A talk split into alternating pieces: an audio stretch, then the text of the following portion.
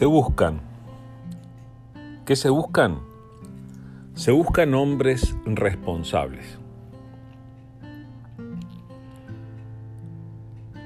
¿Estás a la altura de esta búsqueda?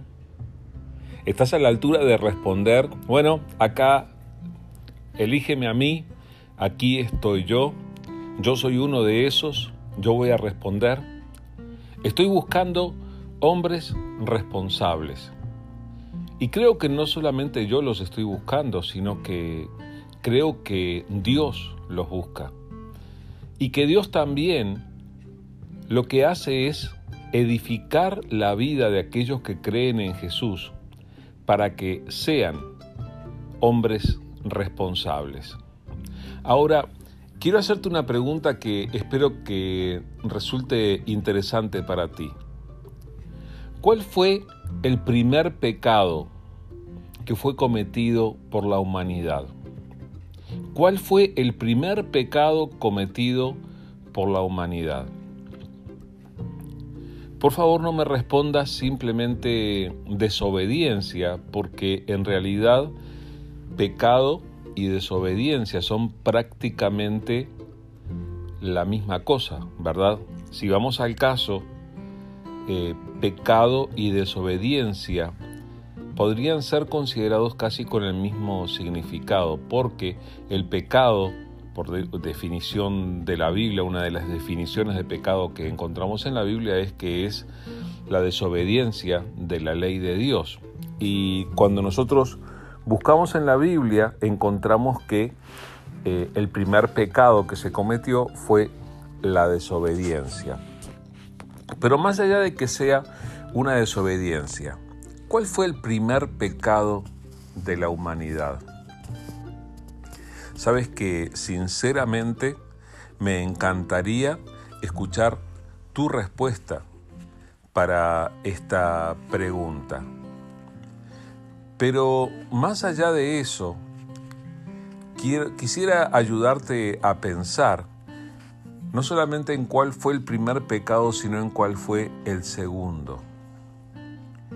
Y tal vez el segundo pecado nos resulte un poco más fácil de definir aún que el primero. Quisiera recordarte el, el relato de cómo esto sucedió y que tal vez podamos pensar por un momento al respecto. Así que tenme paciencia. Te voy a leer el pasaje bíblico con la esperanza de generar en cada uno de nosotros algunos pensamientos, alguna reacción a la palabra del Señor y que esa reacción nos ayude a nosotros mismos a identificarnos. ¿Está bien? Así que respira hondo porque Espero que reconozcas el momento especial que significa escuchar la palabra de Dios. Te voy a compartir un poco del pasaje que se encuentra en Génesis, capítulo 3, desde el versículo 1 en adelante. Dice así la palabra del Señor. Pero la serpiente era astuta, más que todos los animales del campo que Jehová Dios había hecho, la cual dijo a la mujer, con que Dios os ha dicho, no comáis de todo árbol del huerto? Y la mujer respondió a la serpiente, del fruto de los árboles del huerto podemos comer, pero del fruto del árbol que está en medio del huerto, dijo Dios, no comeréis de él, ni le tocaréis, para que no muráis. Entonces la serpiente dijo a la mujer, no moriréis, sino que sabe Dios que el día que comáis de él, serán abiertos vuestros ojos y seréis como Dios, sabiendo el bien y el mal.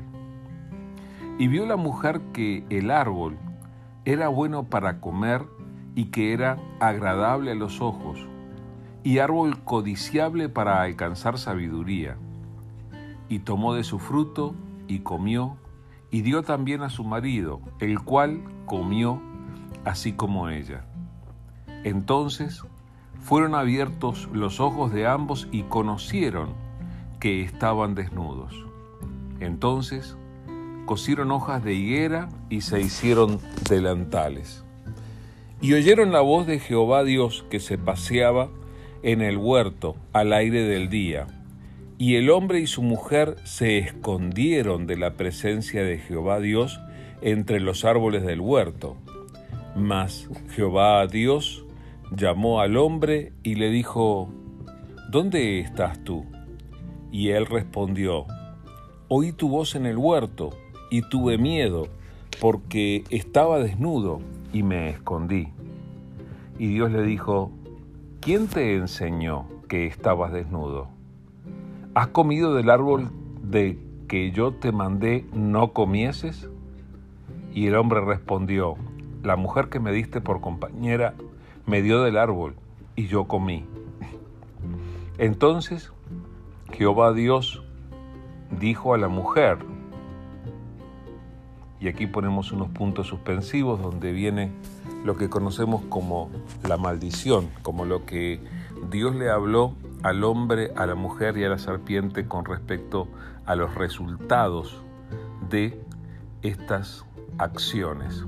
Pero la información que contiene este pasaje que acabamos de leer tendría que ser suficiente para que nosotros por lo menos meditemos, por lo menos extraigamos algún pensamiento en cuanto a cuál fue el primer pecado que fue cometido por la humanidad. Se da una situación tan interesante aquí que ojalá a ti te ayude a pensar. Eh, yo creo que aparte de mi perro, los animales no hablan. Mi perro tiene cierta cualidad que, eh, bueno, logra comunicarse a veces, ¿verdad? Y, hasta parece que, hablara por su forma de, manifestarse. No, pero en realidad todos sabemos, los animales no hablan, a, no ser eh, algún eh, papagayo, algún ave que logre imitar cierta voz humana, pero por lo general los animales no hablan. Sin embargo, fíjate cómo se presenta esta situación. El hombre había estado con cada eh, animal, con cada raza y hasta le había dado nombre a cada una. Y acá dice que una de esas razas, la serpiente, era más astuta que todos los animales Interesante que se la personaliza de esta manera. Y sucede que la serpiente viene y dice, la cual dijo a la mujer, vino y se presentó y habló, se comunicó. Interesante que en este momento histórico especial, eh, el hombre y la mujer tenían comunicación entre ellos mismos y con Dios. Acá aparece un cuarto interlocutor, la serpiente, y viene con un cuestionamiento. Fíjate que no es así abiertamente que aparece, que dice, eh, oigan, eh, todo es mentira, dejen de creerle a Dios, créanme a mí, sino que es muy sutil y le, dice a Eva, ah, así que Dios les dijo que no coman de todo árbol del huerto. Y la mujer tenía la información bien clara. A mí me llama la, atención cómo la mujer responde fielmente. Eh, fíjate que en aquel tiempo no había pecado, no había forma de mentir, no, no había nada impuro, eh, ni, en el corazón ni, ni en los labios del hombre y la mujer. Y ella simplemente responde con la verdad que escuchó. Eh, la serpiente le dice, así que Dios le dijo que no coman de todo, árbol, de, todo árbol, y la mujer le responde, del fruto de los árboles podemos comer. O sea, Dios no nos está prohibiendo comer de los árboles. Pero hay una excepción, diría la mujer. Del fruto del árbol que está en medio del huerto, no van a comer ni lo van a tocar para que no mueran.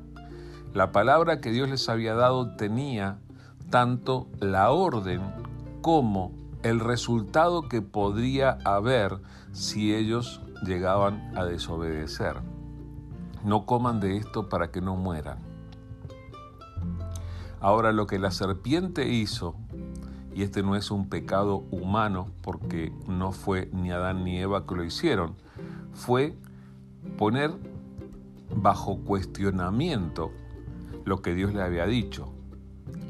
Le dice, ah, esa parte, ese sonido viene de mi parte, ¿verdad?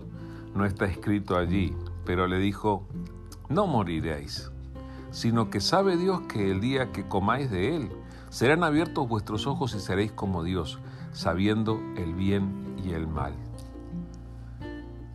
Dio vuelta, torció lo que Dios le había revelado al hombre y a la mujer y algo que era indeseable por sus malos resultados, algo que era digno de ser evitado por las consecuencias que podía tener, la serpiente lo que hizo fue mostrarlo como algo atractivo. Es algo que vuelve a suceder una y otra vez en lo que conocemos como la tentación se nos hace atractivo a aquello que puede ser perjudicial para nosotros mismos. Pero entonces eh, la serpiente le dice, no, no, no van a morir. Lo que va a pasar es que van a parecerse más a Dios. Van a tener el conocimiento del bien y del mal.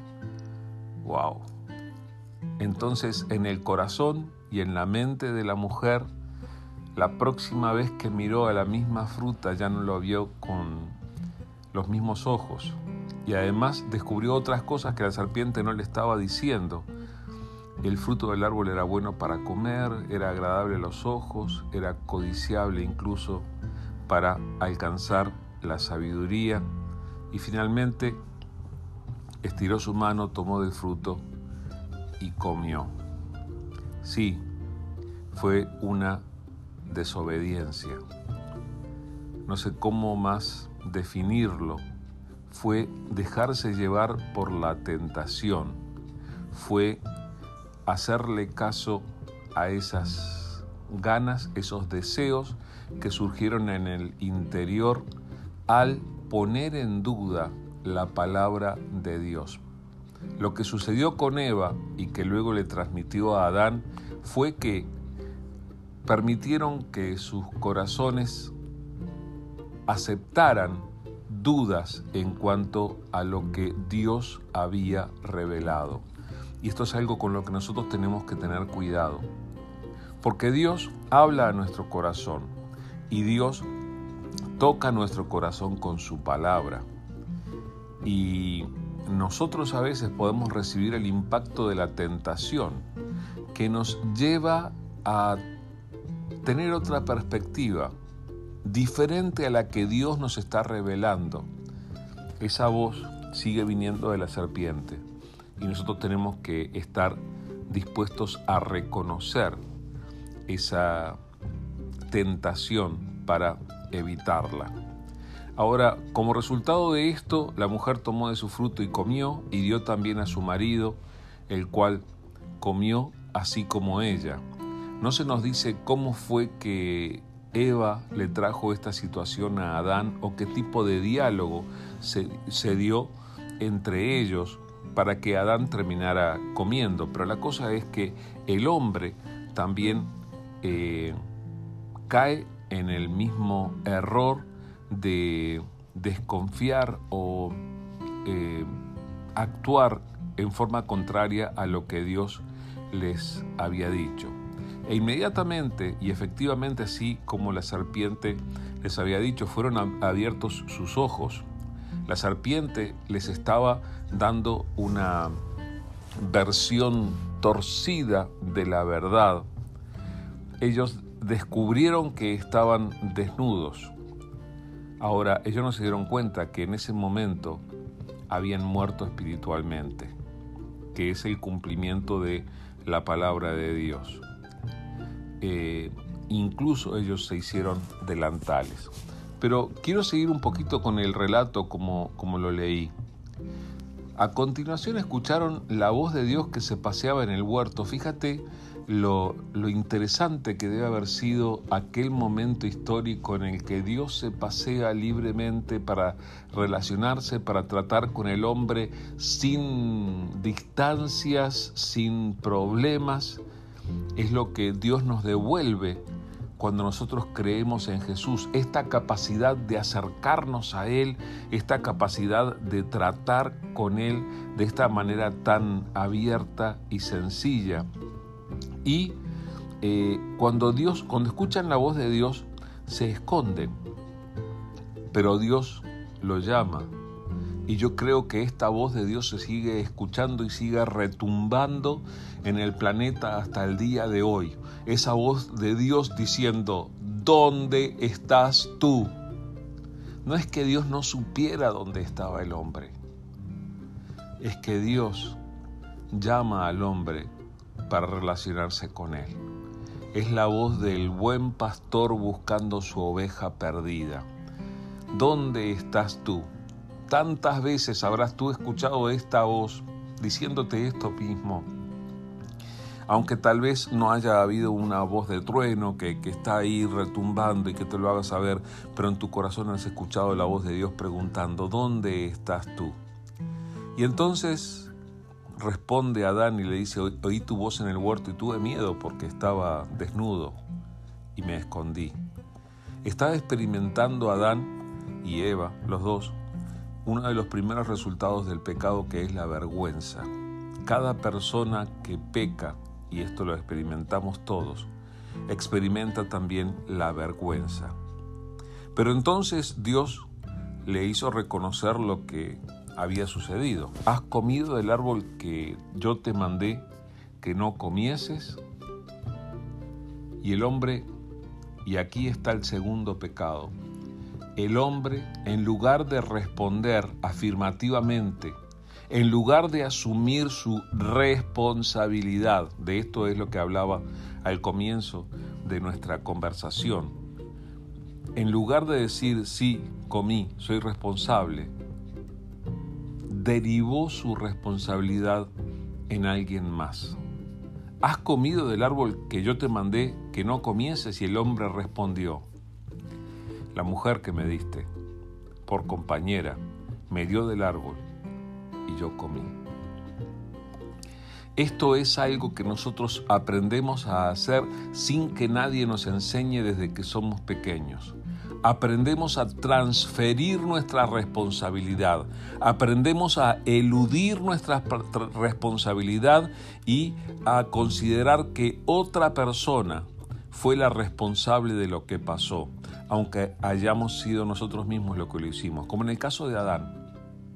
Fíjate qué rápido aprendió a transferir su responsabilidad. Y tú y yo también lo hacemos. Es algo que nosotros también caemos en hacer.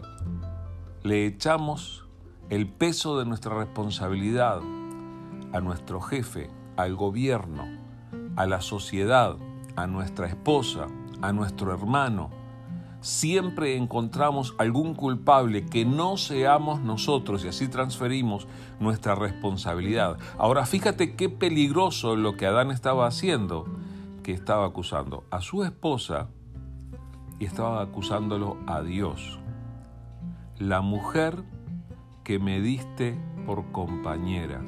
Indirectamente le estaba diciendo a Dios, esto que me diste, esta señora, esta esposa que me diste, me llevó a esto. En cierto sentido estaba diciendo esto también es tu culpa, indirectamente. A partir de ahí, eludimos la responsabilidad y lo hacemos muy rápido.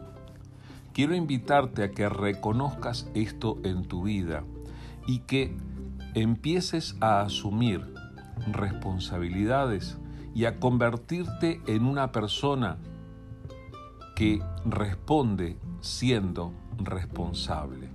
No solamente cuando es culpable, sino cuando Dios le llama a hacer algo que tiene que hacer.